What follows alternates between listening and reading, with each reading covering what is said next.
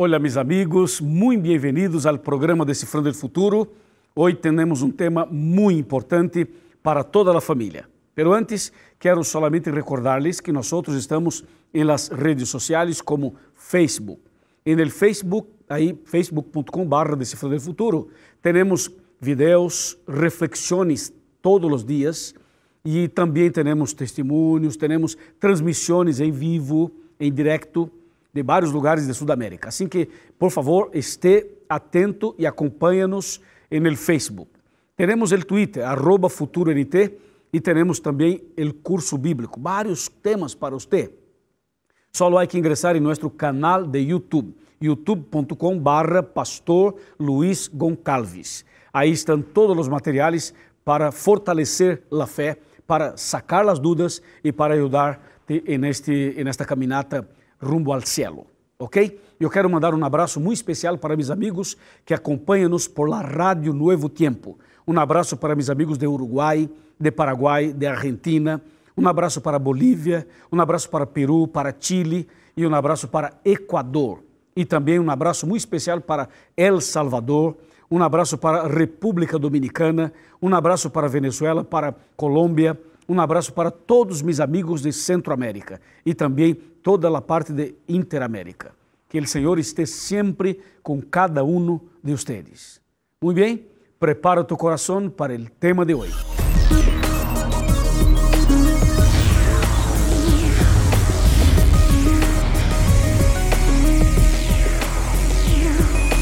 Aquí comienza Descifrando el Futuro con el pastor Luis González. El tema de hoy es un tema para toda la familia y el título es La búsqueda de la esperanza. Prepárate para esto. Já tenho a Bíblia aqui em minhas manos e nós vamos a considerar este tema contando uma história. ¿Le gusta a história? Seguramente que sim. Desde de pequeno, desde nossa niñez, nós hemos escuchado histórias através de nossa madre, nosso padre ou quizá de uma professora. Muito bem, em la Bíblia temos muitas histórias, histórias muito bonitas. E essa é uma história verdadeira, obviamente. E eu quero contar-lhe essa história para mostrar uma pessoa, uma família buscando esperança. A búsqueda da esperança é algo constante em nossa vida. Eu necessito da esperança, você também necessita, não? Todo ser humano necessita, não há como viver sem esperança. E todo o que hacemos, todo o que pensamos, todo isto é para levar-nos a viver uma vida melhor, sim ou não? Quando uma pessoa está trabalhando ou estudando ou buscando, quizá, ganhar um pouquinho mais de dinheiro, está fazendo todo isto para ter esperança, para ter paz e para ser mais feliz. Então, nós queremos, neste programa, mostrar-te o caminho verdadeiro para encontrar esperança, paz e salvação. Aqui temos Lucas capítulo 7, a partir do versículo número 11. É um, é um, texto, é um texto com sete versículos, pero vale a pena ler. Vamos a ler. Lucas capítulo 7, versículo 11 al 17, que diz: Pouco depois, Jesus foi, foi a uma cidade chamada Naim. Iban com ele muitos de seus discípulos e uma grande companhia. Quando chegou cerca de la puerta de la ciudad, sacavam fora a um defunto, hijo único de sua madre, que era viúda. E havia com ela muita gente de la ciudad. Quando o Senhor la viu, se compadeceu de ella e lhe dijo: No llores se acercou al féretro e lo tocou. E los, e, e los que lo llevavam se detuvieron. Entonces Jesús dijo al muerto, joven, a ti te digo, levántate. Entonces el que había muerto se incorporó y habló. Y Jesús lo dio a su madre. Y el temor se apoderó de todos. Y glorificaban a Dios diciendo, un gran profeta se ha levantado entre nosotros Deus ha visitado a seu pueblo e sua fama se difundiu por toda a Judea e seus alrededores. Que história increíble, não? Isso é impressionante. É a história de uma família, uma família pequena, composta de três pessoas: o marido, a esposa e o hijo. Solamente havia um hijo, o único hijo. Por lo tanto, se trata de uma família pequena. E esta família era uma família feliz. Tinha seus objetivos, tinha seus planos, tinha uma vida, uma vida de campesinos, pessoas que viviam em um lugar que se chamava Naim.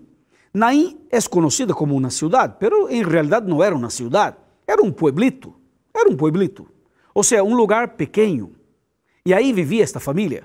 Uma família que vivia tranquila, que tinha seu trabalho, tinha sua alimentação, tinha sua, sua forma e modo de viver.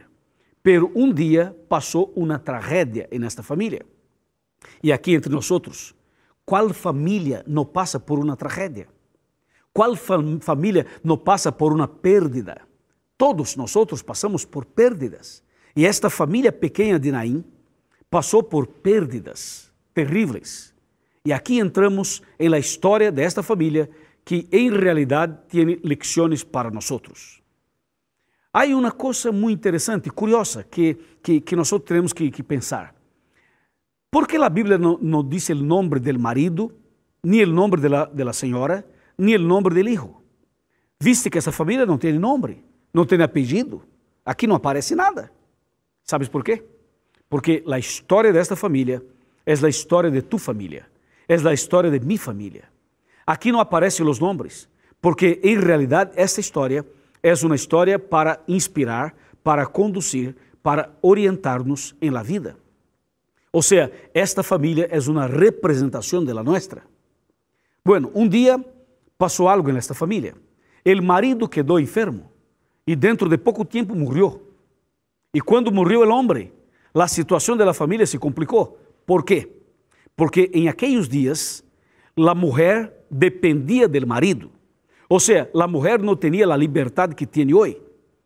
Aqui, nosso, onde vivimos, no Ocidente, as mulheres são livres. As mulheres podem andar livre a ser, tomar decisões, trabalhar, negociar, viver, construir e fazer todo. Pero em los dias de Cristo, isto não era assim. A cultura era uma cultura mais cerrada. Incluso hasta hoje, em nossos dias, há lugares no Oriente, há lugares em Ásia, onde as mulheres não têm liberdade. As mulheres usam uma roupa que, que, que, que cobre todo o corpo, incluso a cara. Há lugares onde eh, não se pode mostrar nem os olhos. Ou seja, em, em siglo XXI, há lugares no mundo, especialmente no Oriente, onde as mulheres não são livres. Por la gracia del Senhor, aqui onde vivimos no Ocidente, as mulheres são livres. E, e a liberdade que têm as mulheres foi conquistada por Cristo. Porque quando Cristo estuvo acá, Cristo deu atenção para as mulheres. Te acordas da mulher samaritana? ¿Te acuerdas de, de la mujer eh, pecadora, la, la María Magdalena? Ou seja, Cristo conversou com elas. Cristo deu atenção a elas. Cristo fortaleceu este, este laço de amistade e, mostrando a todos os seres humanos a importância da mulher. Em la Bíblia, a mulher tem uma posição de destaque. Em la Bíblia, eh, de acordo com a Bíblia, delante do Senhor, de Deus, o homem e a mulher têm o mesmo valor. Não há um melhor que o outro. Para Deus, el hombre y la mujer son iguales. Solo que en las culturas pasadas, incluso en culturas modernas, las mujeres no tienen el mismo valor. Es una situación muy complicada, ¿sabes por qué? Por? Porque há uma situação que, que involucra cultura, que involucra história, ou seja, há preconceito, há todo isto, não? Há todo isto. Por el tema del pecado, há todo isto. Pero, pero, Cristo Sim, Cristo deu o valor para a mulher, o merecido valor. ¿Ok? Bueno, quando morreu o marido desta senhora de Naim, a senhora quedou viúva. E como viúva, tinha outros problemas, porque já não tinha marido. E se não tem marido, não tem nome. Você sabe, incluso atualmente em Sudamérica, as mulheres, quando mencionam seus nomes, eh, seria mais ou menos assim. Vamos a mencionar aqui um nome: eh, Maria María de, de Valda. O sea, el marido se llama Hugo Valda. Entonces la esposa sería María de Valda. O sea, el nombre el apellido. Diferentemente del Brasil. Brasil já não é exatamente assim. Agora, em países de Sudamérica, todavia existe. É como se fosse Isabel de Guerrero, por exemplo. Porque Guerrero seria o apelido do marido. Então seria, seria, seria Pablo Guerrero e a esposa Isabel de Guerrero. Ou seja, a mulher leva o nome do marido. Ou seja, há uma dependência do marido. E em los dias de Cristo, essa, esta era uma situação mais complicada. A mulher quedou viúva e agora, como viúva, não tinha espaço na sociedade. Não poderia trabalhar, não poderia negociar, não poderia viver. As pessoas la miravam com preconceito. As pessoas la miravam de uma maneira negativa. Porque, además de ser uma viúva, agora já não tinha espaço na sociedade, na cultura. Só que esta mulher, además de não ter marido, además de ser uma viúva, todavia tinha um homem em sua casa, que era seu único filho. E o filho estava allí, não? E por, por ter um filho, um varão, dentro de casa, então isto dava um pouco de consuelo a esta senhora. Además de ter os preconceitos por ser uma viúva, por não ter o marido, tinha o hijo, por lo menos. Só que um dia passou outra tragédia. O hijo morreu, de repente morreu. E a senhora quedou desesperada, desesperançada, porque já não tinha marido, agora tampouco tinha seu filho. Assim que, que a esperança se acabou, ou seja, a vida se acabou, porque essa senhora já não teria de onde agarrar, já não teria de onde, de onde buscar forças, porque já não teria esposo, tampouco não teria seu único filho. Foi um momento muito difícil. Assim que essa senhora não teria na, nada que fazer senão chorar. Estava chorando todo o tempo, porque pensava, bueno, estou perdida. A hora que não tenho marido, não tenho filho, não tenho nada. Las, pessoas mais importantes de minha vida se foram. Sabe, meu amigo, enfrentar uma perda não é fácil. Uma perda material é complicada. Uma perda espiritual terrível. Uma perda familiar terrível. Tu sabes, nós temos que aprender a conviver com perdas, pero nós não aceitamos, não, não queremos. Nós não, não, não para, para, para perder. Só que o pecado nos hace isto. E todos passamos por perdas, todos. Quizá estou falando a uma pessoa que perdeu o marido, ou que perdeu a esposa, ou que perdeu um filho, ou uma hija, ou perdeu uma pessoa querida. ¿Sabe que? A pérdida hace parte da vida humana. Aunque nós não queremos, pero sim é verdade. Então, esta senhora, a viúva de Naim, además de ser viúva, agora estava levando seu filho para o cemitério para o sepultamento. Era um dia impressionante onde toda, toda a cidade, todas as pessoas que viviam neste, neste pueblito, as pessoas estavam reunidas, levando o corpo del, jovem para a sepultura. Era uma cerimônia. Era parou, parou todo, parou a cidade, parou para sepultar o hijo. E justamente en este dia, en el dia de tristeza, de pérdida, de lágrimas. E nesse dia onde, onde este, el sentimento estava herido, justo no dia clave, principal da vida desta mulher, da viúva, aparece Cristo. Cristo tomou a decisão de fazer uma visita a esta senhora. E Cristo sabia de lo que tra se tratava. E Cristo foi a Naim, um lugar pequeno, Normalmente as pessoas mais conhecidas e mais famosas não iam a Naim. Nunca. Os artistas, os cantantes, as pessoas famosas, não. Naim não, não, não vamos a Naim. Porque Naim é um lugar muito pequeno.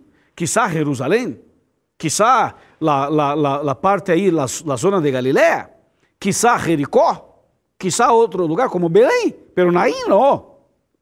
Agora, Cristo, que é maior que qualquer artista, Cristo que é maior que qualquer cantante, Cristo que é maior que qualquer ser humano, tomou a decisão de fazer uma visita a esta viúva justo en el dia del sepultamento de su único hijo. Ou seja, Cristo é maravilhoso. Cristo chega sempre en el momento certo, en el momento clave, en el momento oportuno. Cristo não retrasa. Cristo, quando chega, chega no momento certo. Esté, esté seguro que nos momentos mais difíceis de tu vida, em los momentos claves de tu vida, quando já não há mais salida, quando já não há mais solução, quando já não, não, se vê uma luz, quando todo parece perdido, quando todo parece acabado, aí chega Cristo. Ou seja, quando as soluções humanas se terminam, se acabam, todavia resta a solução divina, resta a mão do Senhor. Cristo sempre chega no momento certo. Amém? E assim seja. E a palavra de Deus menciona e, e, e, explica e registra este encontro. E Cristo não foi so, solo. Cristo levou seus discípulos. Levou seus discípulos para fazer essa visita. Assim que eu penso que aqui poderia ser a caravana da esperança. Esta era uma caravana, ou seja, um grupo de pessoas indo a, a um lugar para visitar uma pessoa. E Cristo chega a Naim e, e se depara com a situação que estava, que estava acontecendo. Ou seja, a mulher e todo o pueblito estava levando o corpo deste jovem para ser sepultado. E quando Cristo chega, então para todo o serviço. Quando Cristo chega, para todo o movimento, todo para. E Cristo se acerca à multitud, se acerca à la viúva, se acerca ao jovem que está morto. Imaginemos lá em cena, lá em cena, um jovem morto, uma senhora, a madre, a, a, chorando e uma multitud levando o corpo do jovem para a sepultura. Três situações. Quando Cristo chegou, Cristo tinha que tomar uma decisão. Cristo deveria decidir a quem, a quem hablo primeiro. Me vou falar la multitud ou quizá ao jovem que está muerto ou quizá a la madre que está chorando. Qual seria, qual seria tu decisão? Tu hablaria la multitud, mujer, a, la madre ou ao hijo que estava muerto? Cristo não tuvo dúvidas. Cristo foi diretamente a la madre, a la mujer que estava chorando, que estava triste, que tinha um vazio, que tinha medo, que tinha insegurança, que tinha soledade, que estava vivendo momentos difíceis. Sabe, meu amigo, há situações na vida que nadie sabe. Há momentos na vida que nadie conhece. Há situações que você passa que nenhuma pessoa imagina, pero tu estás passando, sim ou não? Há momentos na vida quando o marido, a esposa, o hijo, a hija, o padre, a madre, não são capazes de compreender. Há momentos na vida que o pastor, ele cura, ele psicólogo, ele parapsico, parapsico, psiquiatra. Ou seja, há momentos na vida que nenhuma pessoa é capaz de compreender o que tu estás passando. Estou falando a uma senhora que está sola em la casa. Tu estás solita em sua casa assim? Não há nenhuma pessoa. Já não tem marido. Os hijos já se foram. E tu estás sola. La companhia que tem é a TV Nuevo Tempo, é a rádio Nuevo Tempo, é, é a computadora por internet. Minha amiga, minha senhora querida, minha irmã querida, tu não estás sola. Cristo está contigo. Você não está solita em sua casa. Hay, hay ángeles del Senhor. Los ángeles del Senhor estão contigo. E a mano del Todo-Poderoso está sobre ti. Já? Estou falando a uma pessoa que justamente esta semana perdeu um, uma pessoa querida. Esta pessoa morreu. E tu estás aí, desesperançado, triste, chorando, pensando que já não há mais, mais solução, já não há saída para ti. Por favor, dá-me um minuto mais. Dá-me um minuto para que, para que conozca a solução para tu problema. Há uma solução, Cristo tem a solução para tu problema. E eu vou mostrar aqui, neste programa, todavia, a solução para tu problema. Estou falando a uma pessoa que está aí lejos de casa. Já, já, está, já está em processo de divórcio. Já se foi. Tu estás aí solito, quizá em um quarto de hotel. Estás triste, estás perdido. Os pensamentos te assaltam na cabeça e pensamentos malos ideias malas. O diabo te está tentando, o diabo está armando trampas para destruir tu vida, tu casamento, destruir tu família. Eu imagino a luta que estás passando, ele sentimento de culpa, esta situação, por que eu hice tal coisa, por que, por que, e por que, e por que, há tantos porquês, não?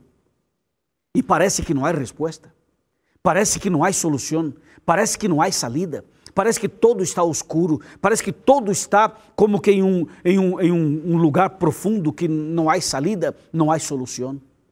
Assim estava a viúva de Naim, que já não teria marido, e seu único filho estava morto. Então esta senhora chorava, derramava suas lágrimas, não havia, não havia nada que fazer, as lágrimas veniam, não, tinha, não tinha como fazer nada. E justo neste momento chegou Cristo Jesus. Uau! Amém. Alabado seja Deus. Jesus chegou justamente em el momento clave, em el momento principal. E quando Cristo se acerca à senhora, Cristo vê as lágrimas. E a Bíblia diz que Cristo la mira e disse: Mulher, no llores, no llores. Interessante. Cristo dijo: Não llores. Pero eu me quedo pensando: por que não llores? Por que Cristo dijo esta frase: Não llores? Se, se fuera eu, sabe o que eu diria? Eu diria: por favor, senhora, llore. E llore muito.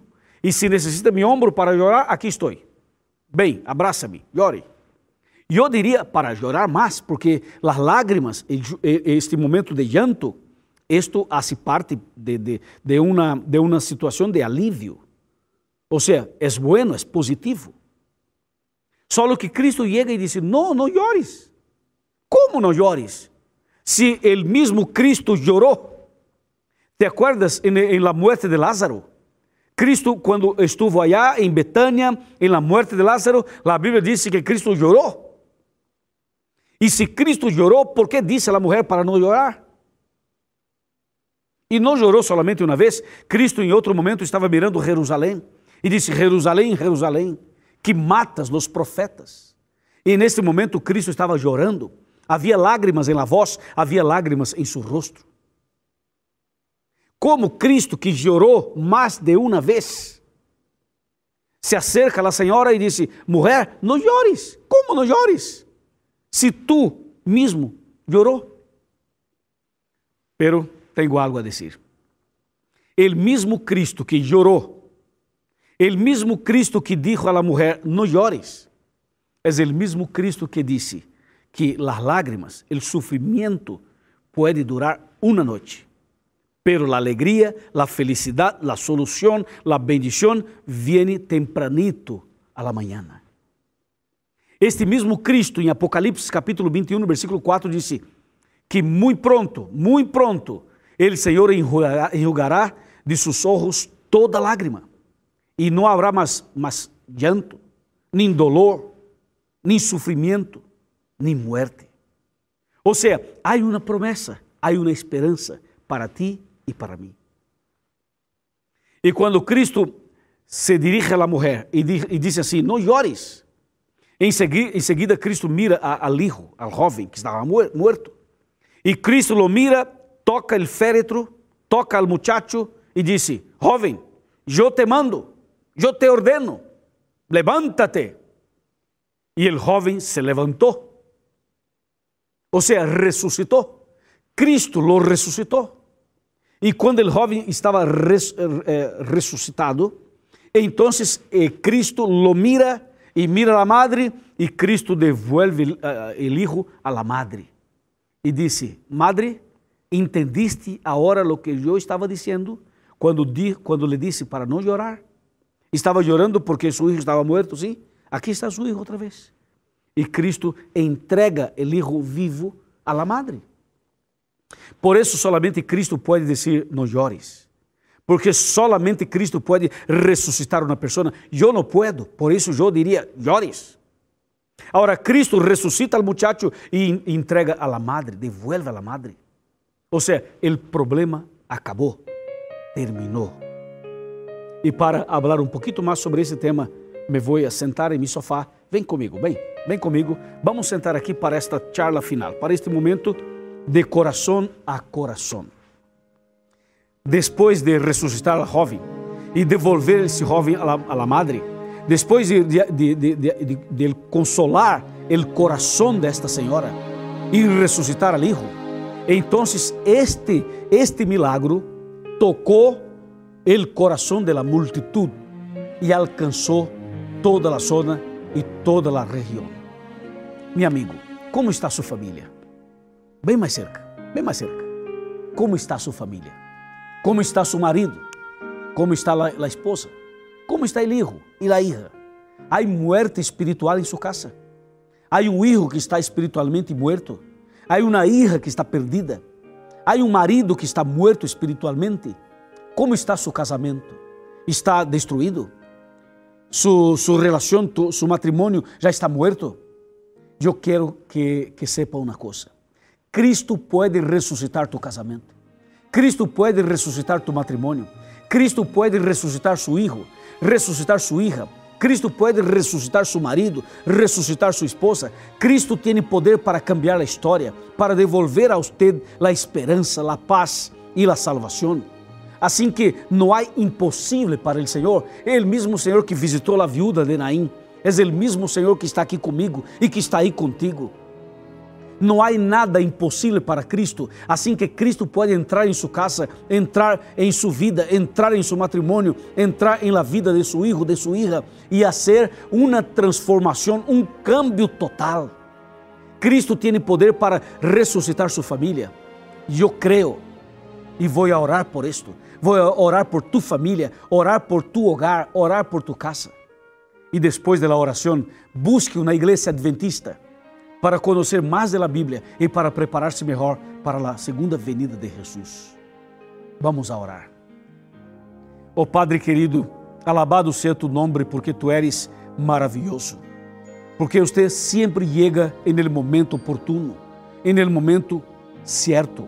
Oh Senhor, por favor, visita esta família, visita este hogar, visita esta senhora, visita este homem, este jovem, ressuscita este jovem Ressuscita, Senhor, este marido, ressuscita esta esposa, ressuscita esta família e prepara esta família para a vida eterna quando venga Jesus.